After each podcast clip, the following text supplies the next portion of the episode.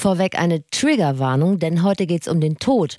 Und wenn ihr gerade selber eine harte Zeit habt und das Thema euch deshalb im Moment sehr belastet, dann kann das, was wir gleich besprechen, euch im Idealfall unter die Arme greifen. Da wollen wir auf jeden Fall hin. Aber vielleicht ist euch das auch einfach gerade too much dann hört euch einfach nochmal die Tierfolge an oder so. Und im dritten Teil dieser Flexikon-Folge rund um den Tod kommt auch noch ein Tatortreiniger zu Wort. Und das, was der zu erzählen hat, das berührt so eher so eine Sachebene, kann ich schon mal sagen. Das ist wirklich interessant. Vielleicht aber auch nicht jedermanns Geschmack. Aber dann sagen wir euch nochmal gesondert Bescheid. Das ist absolut keine normale Frageplattform, aber hier wird zu jeder Frage eine Antwort geboren. Das ist das Sprungbrett, durch das ihr zum Verständnis kommt. Guten Tag, das ist das Flexikon. Hier ist das Flexikon, ein Podcast von Enjoy vom NDR mit Anne Radatz und mit Steffi Banowski. Ein Laber-Podcast mit Bildungsauftrag für wichtige, unbequeme, viel zu selten gestellte und manchmal auch peinliche Fragen des Lebens. Die wollen wir beantworten und zwar mit Hilfe von Leuten, die es wissen müssen. Und heute geht es um eine etwas ernstere Frage. Und das ist hier die Frage. Tod, wie lerne ich damit umzugehen? Du hast mir übrigens vor kurzem erzählt von einem Podcast, Sick of It, Statements mhm. einer Sterbenden, von Franziska Knost. Das ist eine Journalistin und eine Sprecherin und Mutter, die unheilbar krank ist oder beziehungsweise jetzt muss man sagen krank war, weil die ist vor zwei Wochen gestorben. Und ich hätte es nicht gedacht, es hat mich äh, richtig mitgenommen, es hat mich getoucht. Hat es mich tatsächlich, hast du den gehört im Podcast? Ich habe das jetzt so ein paar Folgen habe ich mich so reingehört weil ich habe es tatsächlich nicht, ich wollte den gerne hören, weil ich auch gehört habe, dass der unfassbar gut und äh, interessant und bewegend sein soll, aber ich habe das nicht geschafft und zwar nicht zeitlich, sondern emotional. Ich finde das ja schon ein Thema, da muss man in Stimmung für sein, in Anführungszeichen. Und irgendwie habe ich mich da nicht so richtig ähm, stabil genug für gefühlt, um mir das anzuhören. Möchte das aber auf jeden Fall noch nachholen, aber habe mich zumindest mit ihrer Person beschäftigt und deshalb hat mich das auch sehr getroffen, das zu hören, dass die gestorben ist. Aber du hast reingehört, ne? Ja, und ich kann das sehr empfehlen. Also, weil das ist wirklich ein guter Podcast. Man lernt viel übers Leben letztendlich. Und was mich daran aber jetzt so angefasst hat, war, dass es natürlich eine Frau ist, die so in unserem also das könnte auch unsere Freundin mhm. gewesen sein. Mhm. Und da merkt man halt, ja, das sind halt nicht nur Omas und Opas, die sterben, sondern das kann einen viel schneller viel näher begegnen, als man das so auf dem Zettel hat gerade. Und wenn man dann so reinhört in diesen Podcast, dann stellt man fest, Mensch, ich weiß gar nicht, was mache ich denn dann, wenn jemand in meinem Umfeld stirbt? Wie verhalte ich mich richtig? Oder wie gehe ich mit Leuten um, die gerade jemand verloren haben? Also was sage ich denn dann eigentlich? Wie gehe ich selber um mit dem Gedanken, dass auch ich wahrscheinlich irgendwann mal sterbe?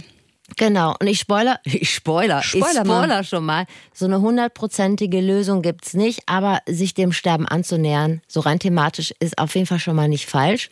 Und das machen wir heute. Und es ist völlig egal, ob ihr jemand seid, der das Thema relativ rational betrachtet oder eher emotional, denn auch Steffi und ich decken da, glaube ich, erfolgreich beide Seiten ab. Ja. Ich würde sagen, ich bin ein sehr emotionaler Mensch, wenn es ums Thema Tod geht.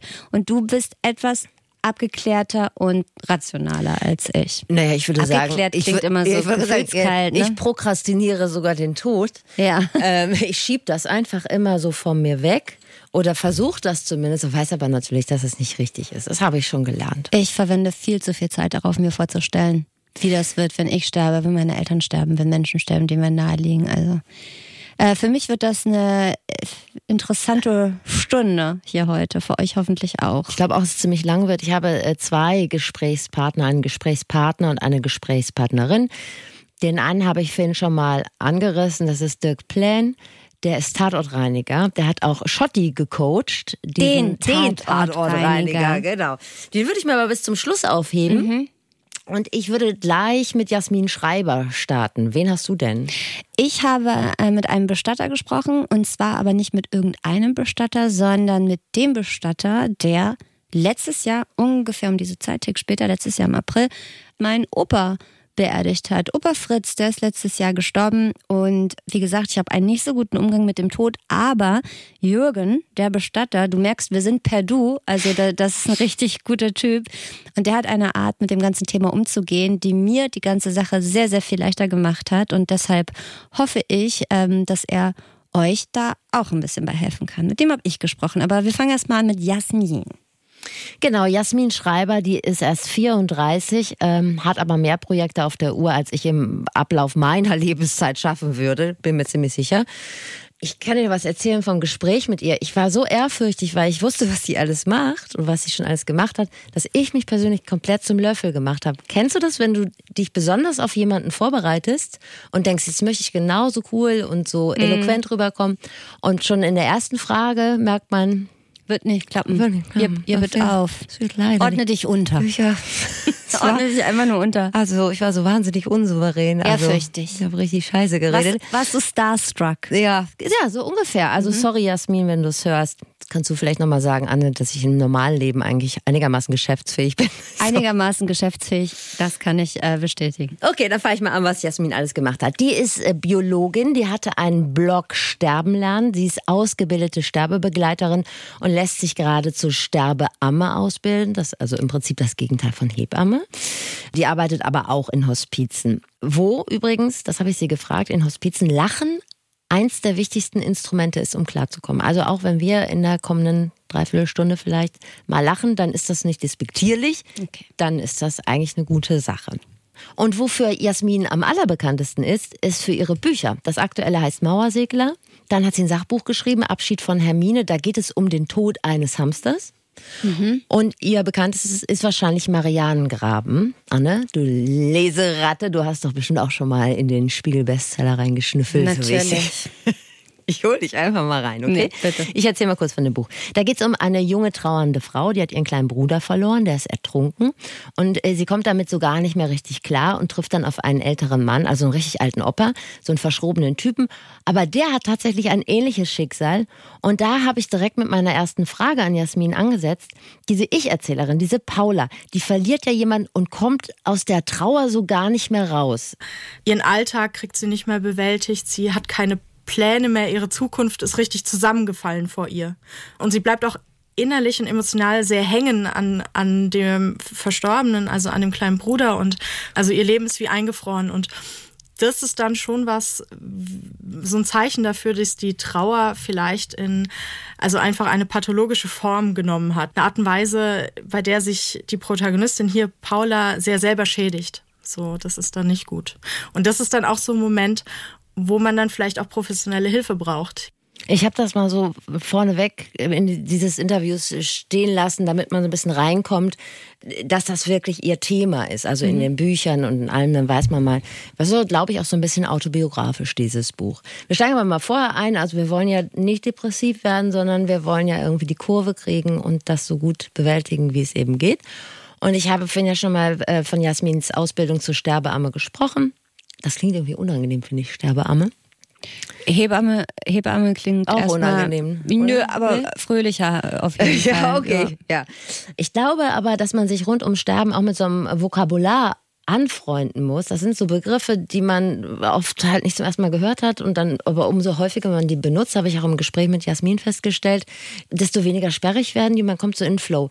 Also nochmal genau, was macht die Sterbeamme genau?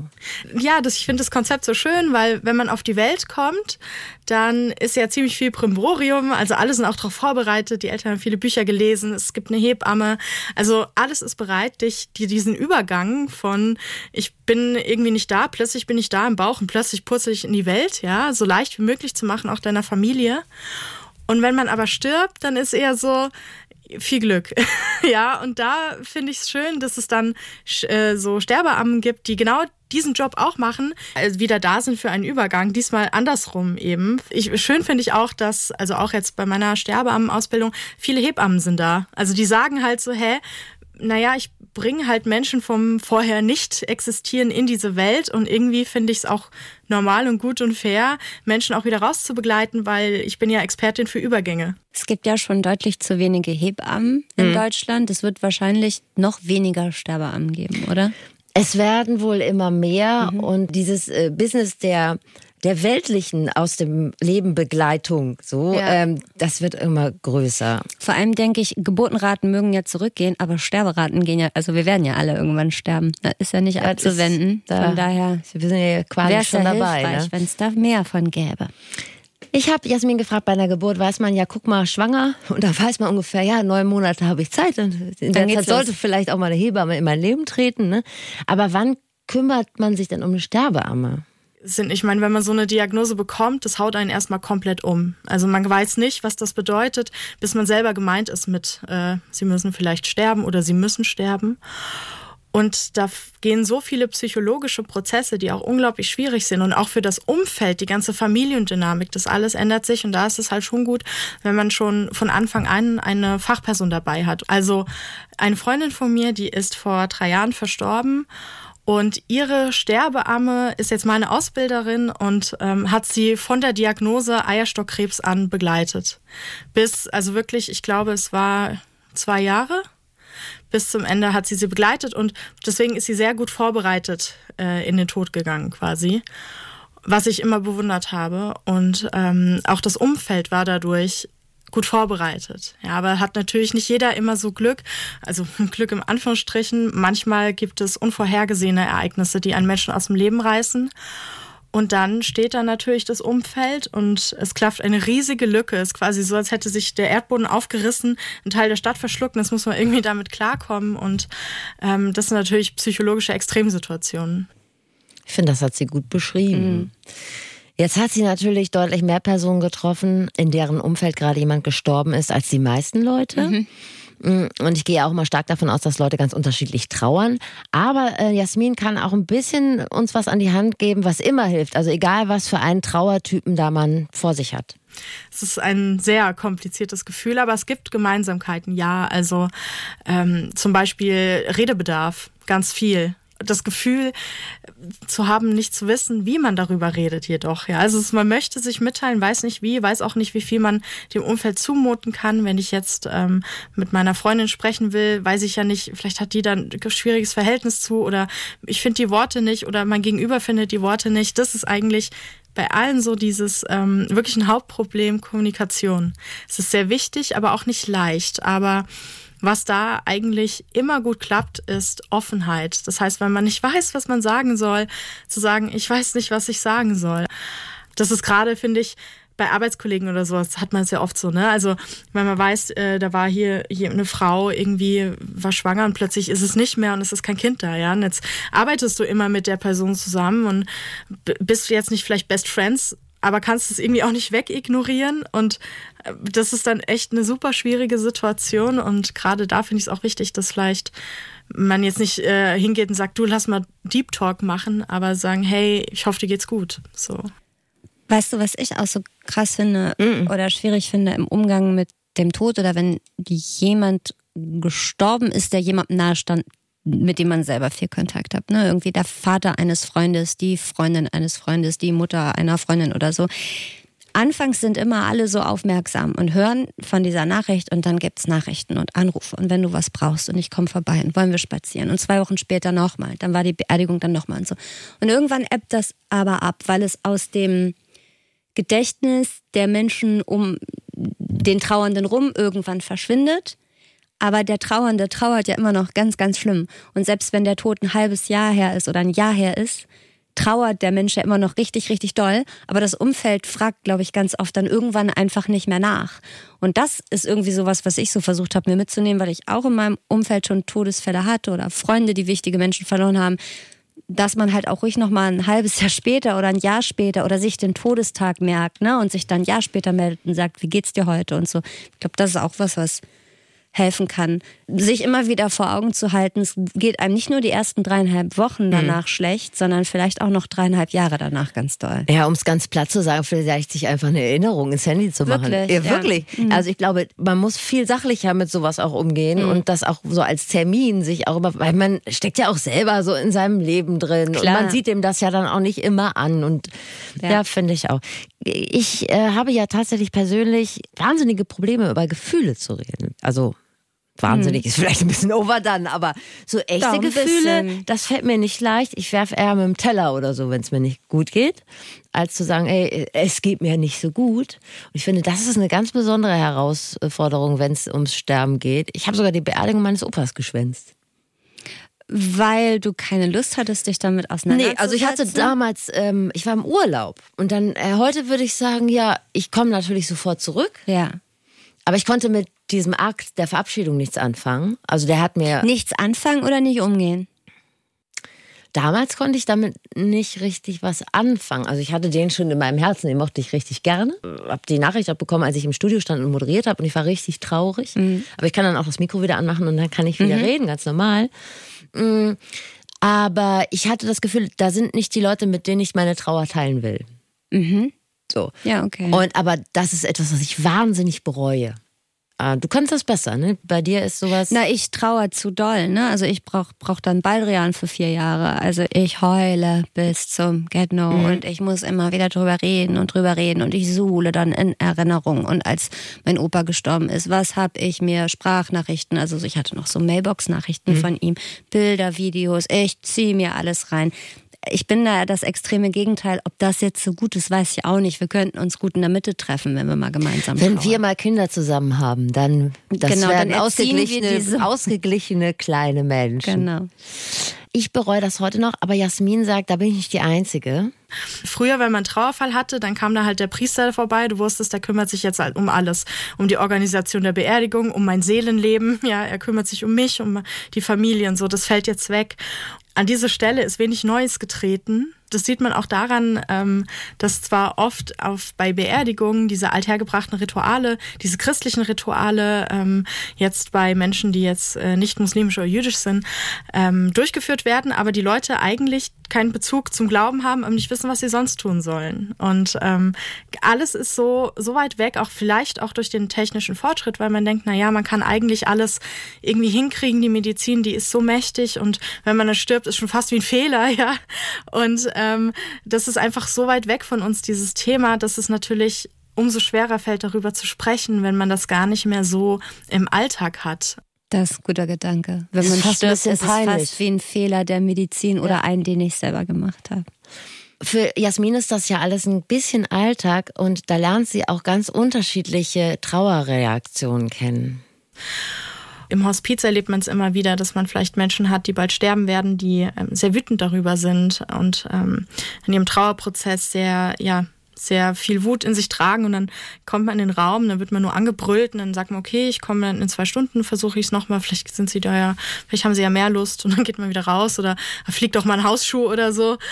Man weiß erst, wie man selber auf einen schweren Trauerfall reagieren wird, wenn man mittendrin steckt. Also da erkennt man vielleicht auch an sich Seiten, die man vorher gar nicht kannte. So eben, dass man vielleicht sonst eine sehr ruhige Person ist und auf einmal totale Wutanfälle kriegt. Oder andersrum, dass man sonst ein total extrovertierter Mensch ist und plötzlich irgendwie ganz, ganz still wird. Das ist super unterschiedlich. Ich würde mich voll erschrecken, wenn da jemand aus meinem Umfeld, wenn ich den erleben würde, der auf einmal total aggro wird. Ja. Deshalb ist ja die Vorbereitung vielleicht genau das Richtige. Wenn man vor etwas Angst hat, ist es irgendwie immer besser zu wissen, wie es aussieht.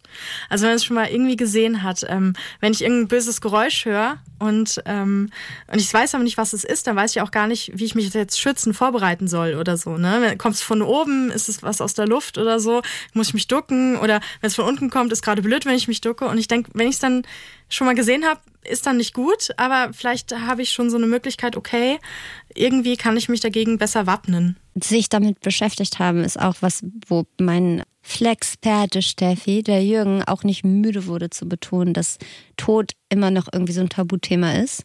Je mehr man drüber redet, desto weniger gruselig fühlt sich vielleicht an. Ja, aber trotzdem hat Jasmin mir zum Schluss noch einen äh, Zahn gezogen, weil Jasmin, wie auch andere Sterbeprofis, ich nenne das jetzt einfach mal so, die haben trotzdem alle noch ein bisschen Schiss vorm Sterben. Okay. Ich wünschte, es gäbe irgendwie so ein cooles Geheimrezept, ähm, dass man sich auf eine Art und Weise mit dem Tod beschäftigt, dann hat man keine Angst mehr. Also wenn's, wenn's, wenn du, ihr was wisst, gell, sagt gern Bescheid. Ich hätte es gern. Das, Von, von mir wird sie keinen Tipp kriegen können, Steffi. Mir hat das richtig gut getan, das Gespräch. Total, also ihr ja. hat das Gespräch mit mir nicht so gut getan, aber äh, mir Weil du uncool warst, weil du Weil zu ja uncool ehrfürchtig waren. und uncool Genau, warst. und wenn ihr auch was lesen wollt von Jasmin oder ihrem Podcast hören, die hat nämlich auch einen Biologie-Podcast. Äh, Und sie war auch schon mal Gast bei Raus aus der Depression mit Harald Schmidt. Äh, Google ist da auf jeden Fall ein guter Partner. Jasmin Schreiber ist da sehr präsent. Und ich habe auch ihr Buch Marianengraben gelesen und es hat mir sehr gut gefallen. Na dann werde ich Ich habe mir jetzt zum Schluss auch ein bisschen rangeschmissen. Aber Ja. äh, naja, ja, mach das mal. Du bist jetzt dran. Ja, der Jürgen. Ich habe es ja schon angekündigt. Ich habe mit einem Bestatter gesprochen und zwar äh, Jürgen Dahlfeld, Bestatter aus Kassel. Das zeitliche Segnen heißt sein Bestattungsunternehmen und Jürgen und ich sind per Du, weil Jürgen sich nämlich vor einem knappen Jahr in Kassel um die Bestattung meines Opas gekümmert hat. Opa Fritz äh, ist letztes Jahr im April gestorben. Das war auch insofern total okay, als dass er erstens wirklich sehr alt war und auch schon seit einem Jahr auf Abschiedstournee. Also der hatte wirklich auch keinen Bock mehr. Also der wollte Wie Roland. Kaiser. Wirklich, immer wieder auf Abschiedstournee und wir waren dann doch sehr erleichtert für ihn als er es dann geschafft hat und sterben durfte. Nun bin ich ja wirklich niemand, der besonders kumpelig mit dem Thema Tod umgeht, aber Jürgen hat es irgendwie geschafft, dass wir alle, also meine ganze Familie, einen total schönen Abschied hatten. Meine Tante hat noch geholfen, äh, meinen Opa umzubetten und, und umzuziehen, als er gestorben war. Meine Mutter war, glaube ich, mit im Krematorium. Ich und mein Onkel haben die Urne getragen bei der Beerdigung. Und das hat sich alles nur so gut angefühlt, weil Jürgen einfach eine wahnsinnig gute Art hat, nicht nur mit dem Tod umzugehen, sondern auch mit äh, den Trauernden, Hinterbliebenen. Und deshalb habe ich ihn gefragt, ob er mit mir über das Thema spricht. Und er hat ja gesagt und das war schön. Weil sich ja nun, und das ist, ähm, glaube ich, Fakt, mehr Leute für eine Karriere als Werbekaufmann oder Versicherungskauffrau entscheiden als für eine Karriere als Bestatterin, wollte ich mal von ihm wissen, ob er eigentlich schon immer einen relativ gesunden, entspannten Umgang mit dem Thema Tod hatte. Ich hatte erstmal wirklich sehr wenig mit Tod zu tun. Aber ich hatte nie wirklich ähm, Schwierigkeiten mit dem Thema Tod. Also ich kam mal in meinen WG-Zeiten dann bei der Nachbarin dazu, die eigentlich Hilfe gewünscht hat, weil ihr Mann so über nach vorne so übergefallen war. Und äh, als ich dazu kam, war er einfach gestorben. Das war meine erste Begegnung dann auch mal mit einem Verstorbenen. Aber es war jetzt nicht so, dass ich das gedacht habe, nee, ich muss hier sofort raus und das geht gar nicht, sondern ich, ich funktioniere in Krisensituationen sofort. Das ist ja als Bestatter erstmal ein praktischer Skill. Absolut. Den will ich nicht mitbringen. Nun ist Bestatter ja ein Job, wo man nach schönen Momenten im Berufsleben, glaube ich, tick länger suchen muss, als wenn man irgendwie Traurednerin oder Florist ist oder so. Und äh, als ich ihn gefragt habe, was das Schöne an seinem Job ist, hat er mir eine Geschichte erzählt, die das irgendwie sehr schön beschrieben hat. Und zwar diese hier. Ich hatte neulich eine Umbettung ne, von einem alten Herrn, den ich noch kennengelernt habe, weil er sein eigenes klären wollte. Und äh, seine Frau war da mit dabei, seine Tochter. Und ja, es war ein ganz schöner Moment, dann ihn zu Hause umzubetten mit der Familie. Und wir standen an diesem Sarg und äh, er war Malermeister gewesen und er hatte den Wunsch, einen weiß lackierten Sarg. Und dann habe ich so an dem Sarg auch noch gesagt, als wir ihn reingelegt haben, dass er ja bestimmt jetzt als Malermeister es hätte bestimmt besser gemacht, als dieser Sarg lackiert ist. Und dann war genau dieses Lachen. Und seine Frau meinte, ich hätte nicht gedacht, dass ich in so einer Situation auch lachen kann. Ja, und, und gleichzeitig hat sie sich ein paar Minuten später so ihren letzten Moment nochmal ganz alleine mit ihrem Mann genommen. Und ja, und dann war es wieder tief traurig und, aber es ist äh, eben in dieser Lebendigkeit ist es unglaublich schön zu arbeiten. Ich finde es total krass, wie emotional Jürgen da auch rangeht. Man denkt ja manchmal, okay, das sind dann auch so Leute, die wie Metzger, die gehen halt morgens dahin, dann ähm, äh, schlachten die, das sind ja Schlachter, ist egal, du weißt, die haben Ich eine weiß, gewisse Distanz zu ihrem Job. Aber bei ihm scheint da ja auch noch was Emotionales zu passieren. Das ist voll gut. Der hat einen total guten Umgang mit Gestorbenen. Dem ist es nämlich total wichtig, bei jedem äh, Menschen, zu dem er kommt, den erstmal kennenzulernen und natürlich auch den anzugucken. Ich habe mir von Anfang an schon vorgenommen, also dass ich mir äh, alle Verstorbenen auch anschaue. Also ne, wir kommen ja in Situationen, wo über die Kripo oder ne, also Bergungsgeschichten äh, andere Kollegen da erstmal tätig waren. Und dann kriege ich ja erstmal einen Leichensack, ja, so. Und ähm, da haben die in der Pathologie schon gesagt, nicht jeder guckt da rein, ja, so von meinen Kollegen. Und mir ist immer wichtig, dass ich den Angehörigen ganz ehrliche Bilder geben kann und merke aber, dass mich das nicht verfolgt. Ne? Also mich äh, verfolgen keine Bilder dann. Was er übrigens auch macht, was ich total krass finde, wenn er irgendwo hinkommt, dann kommt er da nicht direkt mit dem Sarg rein oder so, äh, mit, mit dem Sarg, ne, mit so einer Bare. Bare, genau. Ähm, sondern er geht immer erst mal rein, weil er sagt, er will die Person kennenlernen und dann will er wissen, wie hieß die, was hat die beruflich gemacht, wie viele Kinder und so weiter. Bevor dann das ganze Prozedere, also wirklich seine körperliche Arbeit losgeht, setzt er sich total viel mit den, mit den Menschen, die gestorben sind, auseinander. Das finde ich echt ganz cool. Das hat er mit meinem Opa auch gemacht. Der sieht natürlich ja nicht nur Menschen, die friedlich eingeschlafen sind, so wie Opa Fritz, aber der macht das halt, also dass er da immer hingeht, sich alle anguckt, um den Hinterbliebenen dann auch alle Fragen beantworten äh, zu können. Ob die den Gestorbenen dann selbst nochmal sehen wollen, das ist ja nochmal eine ganz andere Geschichte. Ob man das will, ob man das kann, ob einem das hilft. Ich habe ihn mal gefragt, ob er das denn empfehlen würde, dass man den Menschen, der gestorben ist, dann wirklich nochmal sieht. Ich empfehle es niemandem wirklich so zu sagen, mach das, das brauchst du und das muss sein.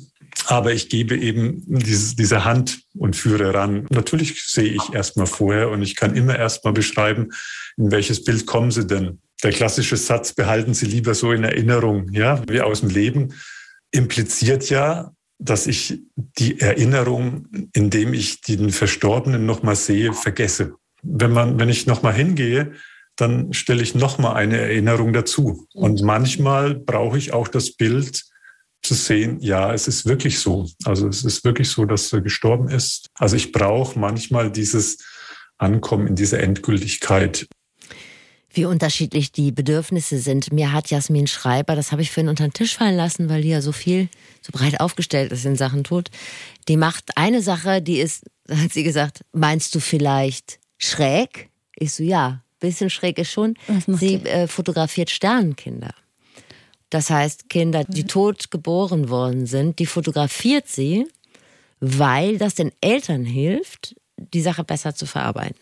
Ich weiß, es klingt so doof, ne? Aber wie kann die schlafen, oder? Also in Na, meiner sie hat Welt. mir erzählt, dass das so ihr Ding ist, aber sobald zum Beispiel es einem Tier nicht so gut geht Okay. oder so, oder wenn Gewalt irgendwo stattfindet, ne, wenn der eine den anderen haut oder wenn es Kriege gibt oder so, dann weint sie wie ein Schloss und das Also fasst da- sie richtig ab. da Das ist halt so fotografiere ihr ich Ding. lieber einen toten Vogel oder sehe eine Kneipenschlägerei da. Aber jeder Mensch ist anders, Steffi. Ich habe übrigens was total Spannendes gelernt von Jürgen. Ähm, zumindest wusste ich das nicht. Und zwar geht es darum, wie man mit jemandem umgeht, der gestorben ist. Also quasi äh, direkt danach, was man da für Möglichkeiten und Rechte hat. Also vom Gesetz her ist es jetzt Hessen, dass wir erstmal 36 Stunden haben, bevor jemand in eine Kühlung gebracht werden soll. Ne, kühlen kann man auch anders nochmal. Also ne, in, in winterlichen Jahreszeit kann ich auch äh, das Schlafzimmer kalt halten, ne, so. Oder ich darf letztendlich auch einen Verstorbenen aus dem Krankenhaus nochmal nach Hause holen. Ich muss nicht äh, in diesem ähm, Umfeld von Klinik oder in, in den neutralen Bestatterräumen, sondern ich darf auch nochmal sagen, ich mache bei mir zu Hause die Tür zu und ich bin nochmal für mich in meinem intimen Raum. Ich glaube, diese Unwissenheit ist, äh, macht viel mehr als wirkliche Angst schon da ist. Hätte ich, auch, ich hätte direkt irgendjemanden gerufen. Also tatsächlich, interessant. Ja. Und ich glaube auch, dass das den einen oder anderen vielleicht schon beruhigt zu wissen, man muss sich da nicht im sterilen Krankenhaus verabschieden, sondern wenn man das will, dann kann man das zu Hause machen, da wo man irgendwie vielleicht schöne Erinnerungen zusammen hatte, wo man weiß, der Gestorbene fühlt sich da besonders wohl und so. Finde ich irgendwie ganz schön. Ich weiß nicht, das mag von Bundesland zu Bundesland unterschiedlich sein, aber in Hessen ist es so.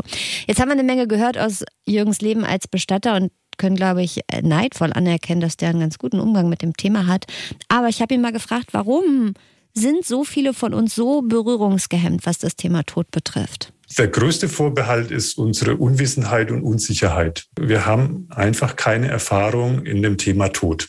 Und es ist jahrzehntelang einfach auch gesellschaftlich nicht mehr Thema gewesen. Also dadurch, dass das Sterben nicht mehr oder immer weniger zu Hause stattfindet, dadurch, dass es Bestattungsunternehmen plötzlich gab, dass es die Kühlung gab, die Verstorbenen auch weggeholt werden konnten, dass mehr in Kliniken gestorben worden ist und sich darüber dann auch überhaupt erstmal die Bestatterkultur und die Unternehmen gegründet haben. Und aber wir haben darüber auch verlernt, äh, jemand auch noch eine Zeit lang zu Hause lassen zu dürfen. Früher wurde noch schön zu Hause gestorben Und geboren. und geboren, genau. Und gut, klar, Hauptproblem ist halt, wir beschäftigen uns alle viel zu wenig damit, weil es natürlich auch schöner ist, sich mit Urlaubsplanung oder einem Drei-Gänge-Menü zu beschäftigen, als äh, mit dem eigenen Ableben oder dem Ableben von wem auch immer. Naja, in anderen Kulturen ist das ja anders, wenn man mal Ja. an Mexiko oder so denkt. Ne? Das stimmt. Und eben weil wenige Menschen das tun, also über das Thema sprechen, sich informieren und so weiter, geht er übrigens auch richtig proaktiv raus und versucht so ein bisschen Aufklärungsarbeit für uns Unwissende zu leisten? Also ich gehe mit dem Thema viel nach außen und ich habe, äh, es gibt den Kassel Tag der Erde, also eine Großveranstaltung mit 200 Infoständen und habe mich da mit dem Bestattungsauto, mit dem Sarg und mit auch einem Babysarg da in die Öffentlichkeit gestellt und einfach auch aus dem heraus, wer geht denn einfach mal für eine Frage zum Bestatter rein? Niemand. Ne? Den Schritt über diese Schwelle geht kaum jemand. Also habe ich gedacht, es ist ja gut, wenn ich mich rausstelle und mal ansprechbar mache. Und habe da auch ein kleines Büchlein gemacht, waren so ein bisschen Fragen und Antworten. Und eine Frau stand, nachdem ich da im Gespräch war, einfach mit dem Büchlein, hat ein bisschen durchgeblättert und und die fing das Weinen an. Ne? Die hat gesagt, wenn ich gewusst hätte, dass ich meinen Mann doch mal heimholen kann. Ja, aber es hat mir in der Situation kein Mensch gesagt. Ich glaube, das ist wirklich wichtig, was wir hier machen. Fällt mir gerade auf. Wir machen Aufklärungsarbeit. Total. Wir haben noch viel zu wenig gelacht bisher. Ich hatte hier extra so einen kleinen Prosecco mitgebracht, weil ich schon dachte, ach, das Stündchen heute wird hart. Wir haben schon so schön gequatscht über Swinger Club und den ganzen Tralafitti und jetzt aber, nee, ich, Aber finde, ich finde es gar nicht so hart. Ich finde es einfach nur Doch, mega ich interessant. ich bin richtig down. Ja. Ja. Na, bei, mir, da- bei mir triggert das Wort Babysack ziemlich Ja, viel, gut, muss ich sagen. Also ähm, da bin Bei ich wem das nichts triggert. so. Genau, also viele beschäftigen sich zu wenig damit, stellen die Fragen nicht. Es kann schon helfen, wenn man so ein paar Sachen vorher weiß, just in case. Und ich glaube auch, dass es ein ganz guter Tipp ist, sich damit zu beschäftigen oder vielleicht wirklich mal zu einem Bestatter zu gehen oder da anzurufen oder so, wenn man gar nicht in einer akuten Situation ist, wo demnächst vielleicht jemand stirbt oder gestorben ist oder so, sondern wo eigentlich gerade alles easy ist. Ich glaube, dann hat man vielleicht einen besseren besseren Moment, um, um sich damit zu beschäftigen. Also ich müsste das vielleicht mal so machen. Ich Gib habe mal selber ja, ich, ich habe im Rahmen meiner, meiner Recherche auch wirklich viele Angebote gesehen. Also es gibt zum Beispiel die Seite sarggeschichten.de, da kann man sich ziemlich viel rausziehen. Es ist ja auch gut, wenn man so eine Distanz hat. Wenn man direkt mit Jürgen redet, ist man vielleicht auch, das, die Hemmung ist einfach Hm. zu groß, da vielleicht reinzugehen. Aber im Internet gibt es relativ viele Seiten, die sich genau mit dem Thema Tod auf diese Art Einfach mal tot googeln. Mach das doch ich habe doch schon gesagt, Sarggeschichten. Ich habe auch für die Recherche für diese Ausgabe vom Flexikon mit äh, Philipp von Hamburg Leuchtfeuer gesprochen. Philipp, wenn du das hörst, wir kommen da heute nicht mehr genau zu unserem Gespräch, aber auch Hamburg Leuchtfeuer hat da ein großes Angebot, wo man sich mal informieren kann und wo es halt nicht diese Barriere geht, gibt. Ne? Ich gehe direkt zum Bestatter. So, das sind einfach Leute, die haben sich damit auseinandergesetzt und die können das mit einer Fröhlichkeit auch im Netz vermitteln, was da auf einen zukommt. Ich habe übrigens Jürgen noch final gefragt, weil das hat mich sehr interessiert, wie er sich als Bestatter eigentlich seinen eigenen Tod und seine eigene Bestattung äh, vorstellt. Weil vielleicht hat er besondere Wünsche. Wenn ich einen Wunsch habe, dann ist es über den Tod hinaus begleitet zu sein. Also das, was mich anrührt in meiner Arbeit, ist, wenn einfach Menschen nochmal zu den Verstorbenen kommen. Ach. Wenn noch mal eine Abschiednahme stattfindet, wenn man vielleicht bei der Einäscherung anwesend ist und sagt, auch da bin ich bei dir. Dieses Dasein für jemanden über den Tod hinaus, das ist das, was ich mir wünsche. Und alles andere dürfen die so machen, wie sie es gerne hätten. Also ich hoffe, dass sie einen netten Bestatter finden. Kann ich nochmal betonen, es wird, glaube ich, schwer, einen Bestatter zu finden, der netter ist als Jürgen. Aber ich finde es finde ich richtig gut, dass der es gesagt hat. Weil das hat mir noch niemand gesagt, der, ja gut, ne, also das habe ich noch nie von jemandem gehört. Dass er will, dass Steffi, das wäre schön, wenn du danach auch noch kommen würdest. Ich finde, das ist ein klarer Auftrag, den kann ich erledigen. Ich auch. Und ich habe mir da auch, weil ich mir aber eh zu wenige Gedanken darüber mache, weil mich das immer total belastet. Aber ich würde mir das auch wünschen. Ich will da nicht in dem Moment, wo ich, wo mein Herz nicht mehr schlägt, irgendwie nur noch alleine irgendwo rumliegen in irgendeiner Kühlkammer oder wo auch immer, sondern wenn die Menschen, denen ich wichtig bin, wenn die das übers Herz bringen, ne? ich würde auch niemanden dazu zwingen wollen, wenn das für den so schwer ist, wie es vielleicht auch für mich wäre, aber wenn die sich das zutrauen, fände ich es auch schon schön, wenn noch mal jemand rumkommt. Aber siehst du, hast du mir einen guten Ansprechpartner gefunden. Kommst du noch mal Klar, rum ja, dann? Natürlich, Kommst du klare noch rum? Ansage. Auf jeden Fall. Nee, das meine ich vollkommen ernst. Das hat mir noch nie so jemand gesagt. Also man, Leute, gerade wenn die älter werden, sagen ja oft sowas wie, ich möchte niemand zur Last fallen und so. Aber wenn ich da eine klare Ansage und sage, ich würde mich freuen, dann bin ich, Ich würde auch gerne Da. zur Last fallen. Ja. Das ist mein Wunsch. Ich würde gerne, wenn ich gestorben bin, würde ich euch allen gerne mal richtig schön zur Last fallen. Kennst du noch Nico Paczynski? Nein. Nico Paczynski war FC St. Pauli-Spieler und wir erinnern uns an den großen äh, St. Pauli-Sieg im Jahre 2002. Klar, da erinnere ich, wer weiß es nicht. Da gab es überall in ganz Hamburg, wenn man in Hamburg unterwegs war, liefen ganz viele Leute mit T-Shirts rum und da stand drauf Weltpokalsieger, Besieger. Ja, Weil da haben die, ja, da haben die Paulianer nämlich äh, die Bayern besiegt. Ja. Und einer dieser Torschützen war Nico Paczynski und der hat danach, nach seiner Karriere bei St. Pauli, hat der einen Leichenwagen gefahren. Das sind halt keine Bayern-Spieler, die müssen halt auch noch gucken, wie es dann weitergeht. Ja, ja. Und der hat dann sehr lange einen Leichenwagen gefahren, tatsächlich. Ich wollte auch Mittlerweile fährt der Bus. Da passen mehr Leute rein, das kann, kann man schon praktisch. Da hat sich hat Ja, den aber es- Fuhrpark vergrößert. Ja, hatte, hat er schon, aber dass die, ähm, natürlich die Corona, die Virenlast ist dann natürlich deutlich höher. Ich habe auch noch einen Fun-Fact mitgebracht, den will ich auch noch einstreuen. Na, bitte. Ich habe nämlich geguckt, ähm, so ein bisschen nach so Studien und Zahlen und Fakten Wie rund immer. ums Thema Tod. Faktenfuchs. Faktenfuchs Anne. Und bei Statista habe ich gefunden, im Jahr 2020, das waren die aktuellsten Zahlen, 24 Prozent Sargbestattung, 76 Prozent Urnenbestattung. Also äh, keiner will mehr in die Kiste und Urnen sind so beliebt, die gibt's mit Chance bald bei Ikea. Die ohne Björn können wir dann für 9,99 Euro.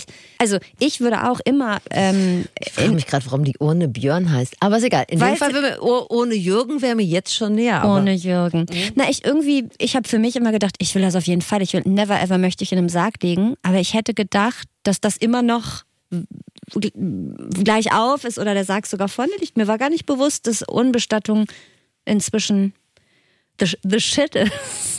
Es ist tatsächlich so, dass es, glaube ich, ein großes Thema ist, dass viele Leute diese Urne irgendwann gerne mit nach Hause nehmen würden. Und das ist nicht erlaubt. Die müssen auf Machst du mir die Urne schön die irgendwann mal, müssen wenn auf dem? Friedhof bleiben. Und das ist das Bedürfnis vieler Menschen, die jemanden verloren haben. Die mit nach Ur- Hause Ja, tatsächlich.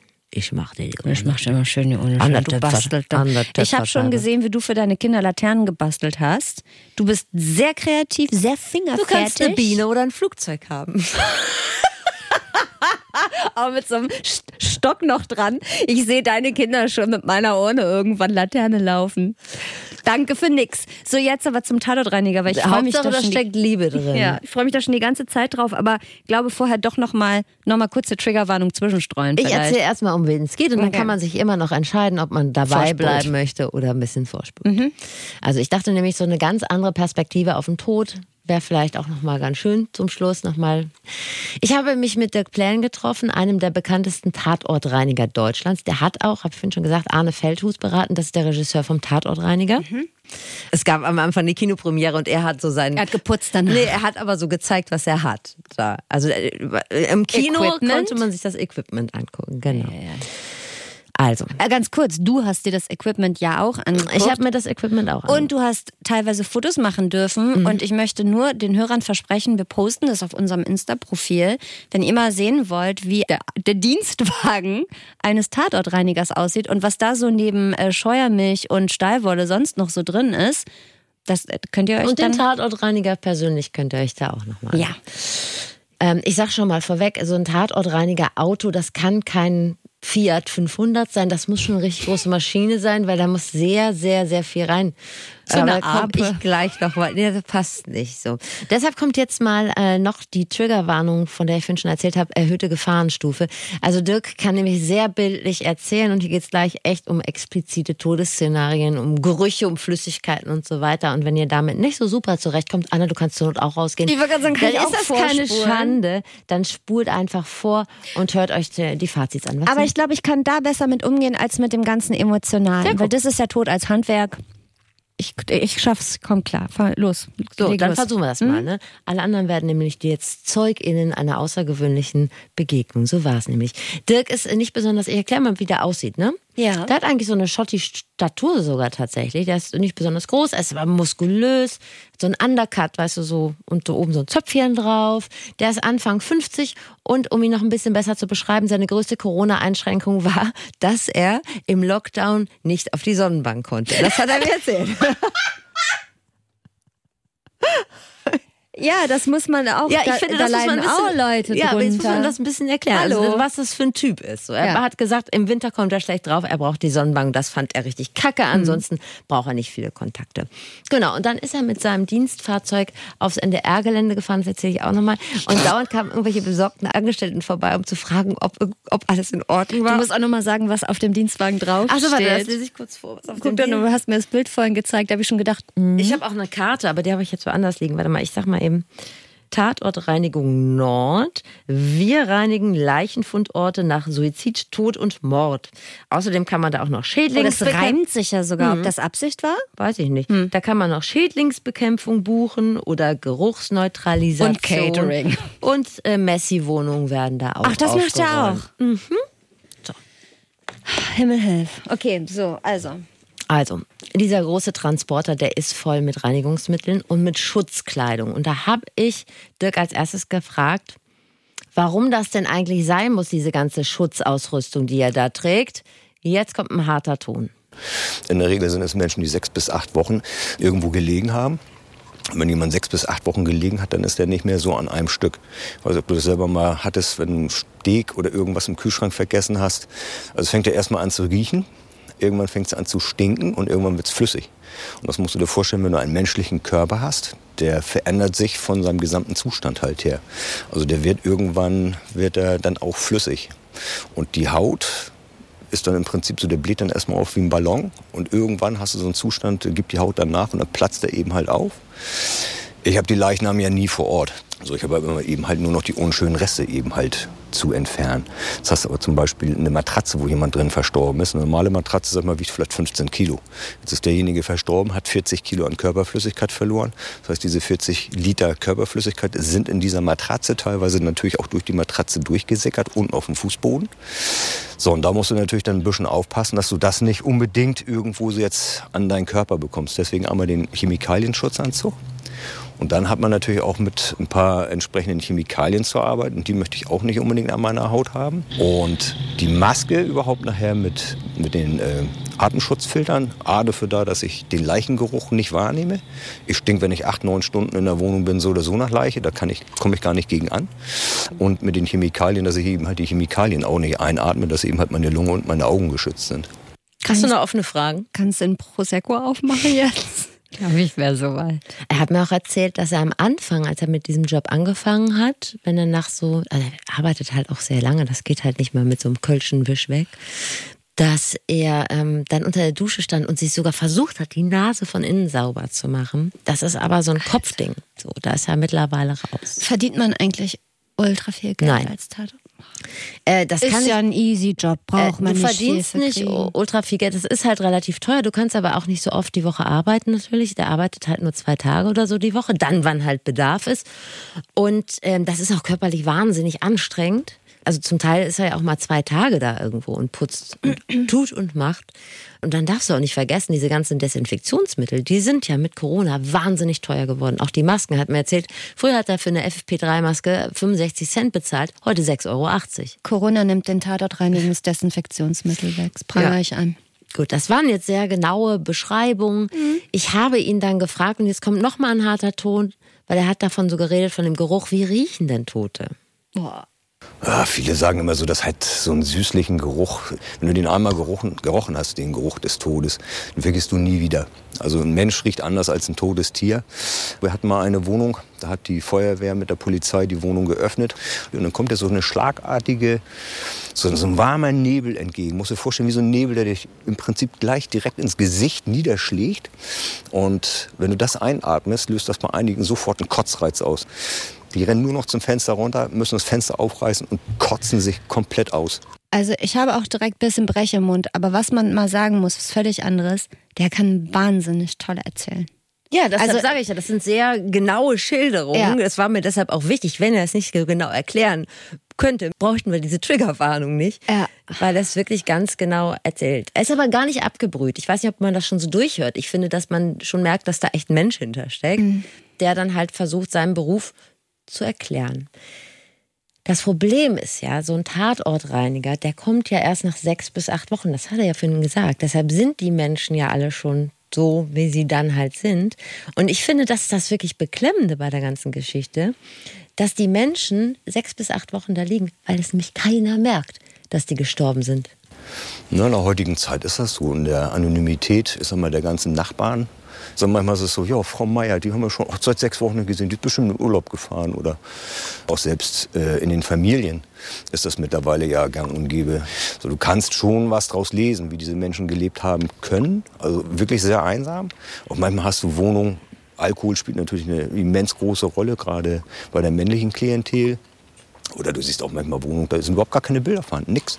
Also nichts Persönliches. Wenn meine Nachbarn nicht ständig Pakete für mich annehmen würden, wüsste ich auch nicht, ob es denen gut geht. Deshalb bestelle ich so gern, damit ich zwischendrin mal weiß, ob es meinem Nachbarn oben ob der noch ist. Ich, dabei bist du doch immer diejenige, die Ich die nehm- Lebenszeichen deiner ich Nachbarn bin Packstation, hohe Luft West. EG. Aber ist das nicht so irre, dass wir die ganze Zeit aus der Perspektive argumentiert haben, dass es Trauernde gibt um einen herum und dass man jetzt feststellt, es gibt viele Leute, da gibt es überhaupt gar keine Trauernden. Also, dass es gar keine Ja, Leute gibt, Schlimmste. ne, denen man sich anvertrauen kann, wenn man weiß, es geht mit mir zu Ende. Ja, Ich finde das richtig schlimm. Also, das hat mich richtig mitgenommen. ist auch. Und das hat findet auch Dirk richtig beklemmt. Na, Dirks Art mit dem Tod umzugehen ist natürlich, er braucht auch ein dickes Fell. Also ohne dickes Fell musst du mit dem Job ja nicht anfangen. Ach. Du musst da ja schon, da deine Arbeit mit nach Hause nehmen, ist keine gute Sache. Du musst da schon einen Cut machen. So. Der kann sich natürlich nicht jede Lebensgeschichte zu Herzen nehmen, das ist klar. Und das hat er mir so erklärt. Ich mache mir da vielleicht Gedanken drüber, aber nur im ganz kurzen Anfall. Weil das darf ich nicht an mich ranlassen. Also ich kann nicht reingehen und sagen, oh Mensch, das macht mich jetzt aber traurig, wenn ich da eben so reingehe. Das wäre für mich unprofessionell, weil dann würde ich mir Gedanken drum machen über die Menschen, die dort verstorben sind. Kann ich nicht, darf ich nicht. Also sag mal, Polizei, Feuerwehr, Bestatter, die gehen alle mit einer Professionalität ran. Muss ich extremst ähm, sag mal, Polizei, Feuerwehr, die sind vielleicht eine Stunde irgendwie drin. So, ich bin aber meistens acht, neun, zehn Stunden oder auch manchmal zwei oder drei Tage in so einem Objekt und äh, muss da eben halt wesentlich länger mit ausharren. Und deswegen kann ich das nicht an mich ranlassen. Mache ich auch nicht. Geht gut. Geht gut. Geht gut. Geht Ja. Hast du noch ein offenes Ohr für einige Infos aus der Praxis eines Tatortreinigers? Schaffst du noch eins? Ich, ja, ich steig das, glaube ich, ganz gut weg. Ich hoffe, ihr äh, Flexikon-HörerInnen auch alle.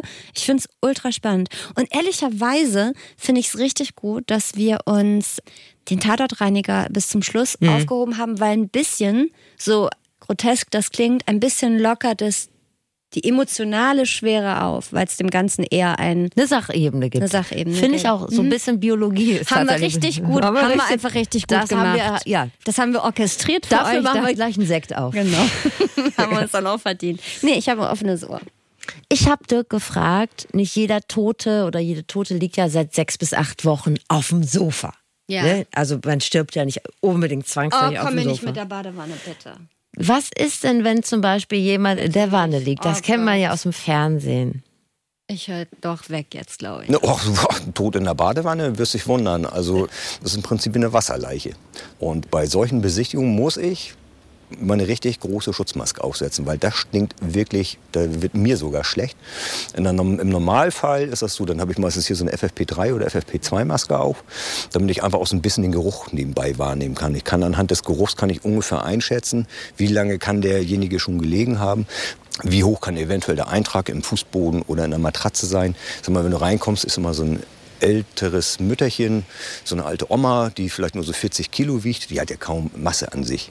Also die kann sich nicht so verflüssigen, ist mal, als jetzt ein 56-Jähriger, der 180 Kilo wiegt, der sein Leben lang Alkohol getrunken hat. Und wenn der von seiner Masse natürlich wenn der sich verflüssigt hat, 50, 60 Liter verliert, ist es was anderes, als wenn das arme Mütterchen verstirbt.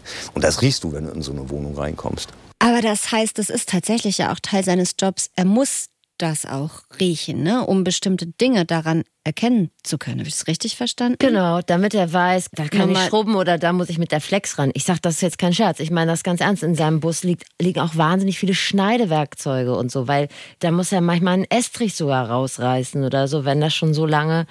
Dafür könnte er bei mir auch mal rumkommen, dann- aber aus eher anderen. ja. Er roch übrigens sehr gut, also sehr extrem eingedieselt. Ja, das ist bestimmt so eine Art Berufskrankheit, oder? Dass man sich sehr stark parfümiert, oder? Also das könnte ich mir vorstellen. Ich glaube, er ist aber auch einfach so ein gepflegter Typ. Ich habe nur gedacht, hoffentlich riecht er nicht bei mir, wie lange mein T-Shirt schon an mir dran. Aber nur gut. Das Ich glaube, ist Schlimmeres gewohnt, von daher. Das, das stimmt allerdings. Wirklich. Ja, und manchmal hat natürlich ein Tatortreiniger auch Kontakt zu den Hinterbliebenen, sehr oft sogar. Ja, also das ist auch ziemlich facettenreich. Ich hatte einmal eine Frau, da habe ich keine Spur von, von Trauer irgendwie erlebt, die mir dann auch erzählt hat, ihr wissen Sie, ich bin eigentlich so froh, dass mein, mein Vater endlich tot ist. Ähm, damit muss man dann umgehen können. Du hast natürlich aber auch andere Fälle. Ähm, ich, das, ich versuche eigentlich den Angehörigen das immer abzunehmen. Das heißt, die beauftragen mich, die geben mir den Schlüssel, ich gehe rein in das Objekt, schaue mir das Ganze an, brauche fünf oder zehn Minuten.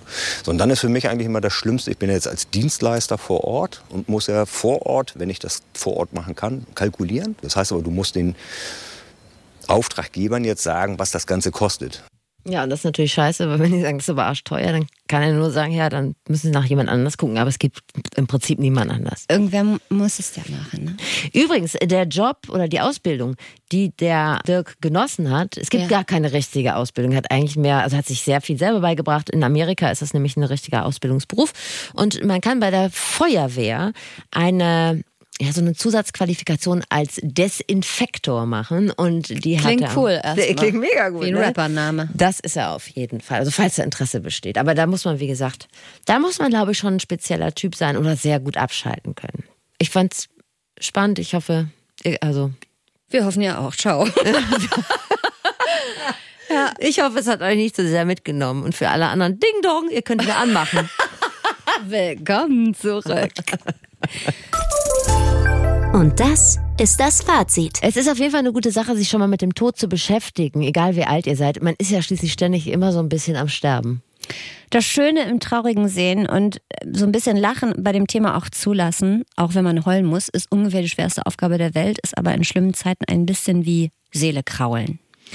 Leute gehen ja ganz unterschiedlich mit ihrer Trauer um. Wenn man Schlappen fliegt, ist das nicht unbedingt persönlich gemeint wenn man tatsächlich jemanden verloren hat, diese Person noch mal zu sehen, wenn sie gestorben ist, kann ein sehr tröstendes, nahes und schönes Gefühl sein. Aber das empfindet natürlich jeder anders und das kann wirklich jeder selbst entscheiden. Man kann vorher dem Bestatter auch alle Fragen stellen.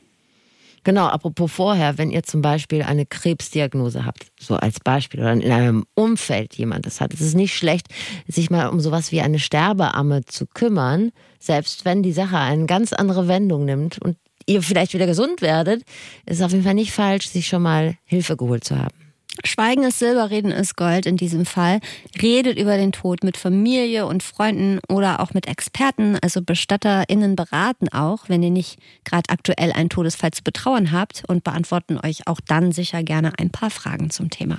Und was ich aus dem Gespräch mit Dirk mitgenommen mhm. habe, guckt hin und wieder mal nach eurer Nachbarin. Das ist gar nicht so falsch. Und die Konsequenz ist ja immer, wenn man sich mit dem Tod beschäftigt, wird einem das Leben irgendwie gefühlt noch viel wertvoller.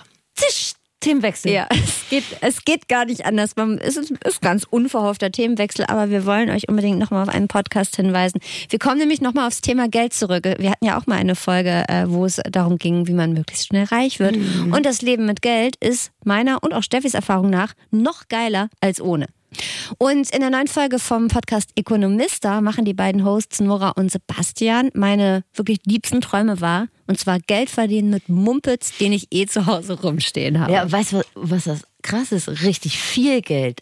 Die besuchen eine WG, in der zwei Freunde Pokémon-Karten im Wert von einer halben Million Euro rumliegen haben. Ey, ich habe fast alle Alf-Kassetten, Anne. Das dürfte sich in einem ähnlichen äh, Bereich bewegen. Bereich bewegen, oder? Ja, und vor allen Dingen drehe ich im Nachhinein noch durch, wenn ich darüber nachdenke, welche Sammlerwerte meine Mutter wahrscheinlich schon alle in die gelbe Tonne geschmissen hat. Ja. Dankeschön. Aber die von Ökonomista holen einen da wahrscheinlich relativ schnell wieder auf den Teppich, ähm, auf den Boden der Tatsachen zurück. Steffi, auch dich. Die haben sich Julian Schmitz Avila eingeladen und der erklärt, was am Ende wirklich wertvoll ist. Ob es jetzt die Alf-Kassetten sind oder nicht und vor allem warum. Und vor allen Dingen die Frage sollte auch noch geklärt sein, wer kauft denn Pokémon-Karten für 500.000 Euro? Das würde mich persönlich interessieren. Ökonomista kriegt ihr in der ARD Audiothek oder wo ihr sonst Podcasts hört, könnt ihr gerne auch abonnieren. Genau wie diesen Podcast hier. Der ist abonnierbar, das Flexikon. Wir drücken euch ganz, ganz feste. Ganz ich feste. wollte noch ganz kurz. Drücker ähm, doll. Mir ist auch gerade eingefallen, woher mhm. ich den Namen Julian Schmitz-Avila kenne. Und mhm. zwar das ist er von Baris Ferraris. Es folgt ein extrem geheimnisvoller Mystery-Teaser auf die nächste Folge. Schon Fraktus haben sehr gescheit erkannt, Freunde sind Friends, Bros before Hoes, Sisters before Misters. Freundschaft ist das ganz große Ding. Also wenn die Familie hart abnervt und die Beziehung mal wieder bröckelt und kriselt, Freunde sind einfach meistens immer da und Ja. kraulen einem die Seele. Anne, du kraulst meine, Ja. ich kraul deine. Ja. Manchmal kraulst du mir auch andere Sachen. Da gibt's Fotos bei Instagram. Aber egal. Aber die Frage ist, Clickbaiting. ja, ja. Wie schaffen wir das denn, dass wir auch in 20 oder 30 Jahren noch hier uns einen gemeinsam reinstellen und die Welt zusammen feiern? Oder halt auch nicht feiern oder sagen, wie scheiße alle anderen sind, außer wir. Außer uns. Freundschaft, wie hält man sie am Leben? Das ist unsere Frage in der nächsten Folge von Flexikon. Ich werde mich um die wissenschaftliche Seite des Themas kümmern und mit einem Soziologen sprechen, der zum Thema Freundschaft forscht und uns die perfekte Bromance quasi im Reagenzglas züchten könnte. Und Steffi, du sprichst mit Dr. Renz von Fettes Brot, denn wer kann bessere Tipps in Sachen Freundschaft geben als jemand, der mit zwei Kumpels seit 30 Jahren quasi alles teilt? Ich muss gerade was denken. Ich, wo- ich, ich wollte mal mit König Boris befreundet sein. War mal in meiner Sendung. Ja. Da ist mir genau dasselbe passiert wie bei Jasmin Schreiber. Was Ich war so aufgeregt und habe nur Blödsinn geredet. Dann haben wir während der Songs immer so schweigend nebeneinander gestanden. Also tippe ich richtig, dass ihr heute nicht befreundet seid? Das wäre so schön mit uns. Wir wär, hätten wir gut, zu- du kennst sie doch gut. Wir hätten wir gut Ihr zusammengepasst. richtig gute Freunde, weil König Boris ähnlich wie Dr. Renz wirklich ein richtig guter äh, Typ ist. Pia Chong auch. Kannst du denn mal ein Wenn du dich Wort einmal ein- zusammenreißen würdest, wenn du auf Leute triffst, die du gut findest, dann könntest du diese auch für dich gewinnen. Aber solange du dich verhältst wie ein peinliches Kleinkind, würde es nichts mehr werden. Also reiß dich am Riemen. Sagen wir mal so, das hat mir jetzt sehr viel Mut gegeben für das Gespräch mit Dr. Renz. Gern geschehen. Gut, und bis dahin dann folgende Aufgabe, also bis nächste Woche. Auf wen könntet ihr besser verzichten? Eure Geschwister oder auf eure besten Freunde? Auf äh, ein Haustier oder die beste Freundin? auf, auf Anne oder auf Anne? Oder auf mich? Da müsste ich selbst jetzt ein bisschen nachdenken. auf denk doch mal. Ein bisschen Zeit hast du ja noch. Bis nächste Woche habe ich Zeit. Ihr neues Wissen gewonnen. Versteht Dinge, die ihr sonst nicht gut geschissen bekommt. Und im besten Fall habt ihr euch was weggenommen. Bis zum nächsten Mal beim Flexikon. Redaktion Katharina Ratzmann und Dennis Dabelstein. Sounddesign Dennis Terrei. Rap und Stimme Zabi Pilgrim. Social Media Marilena Dahlmann. Moderation Steffi Banowski und Anne Radatz.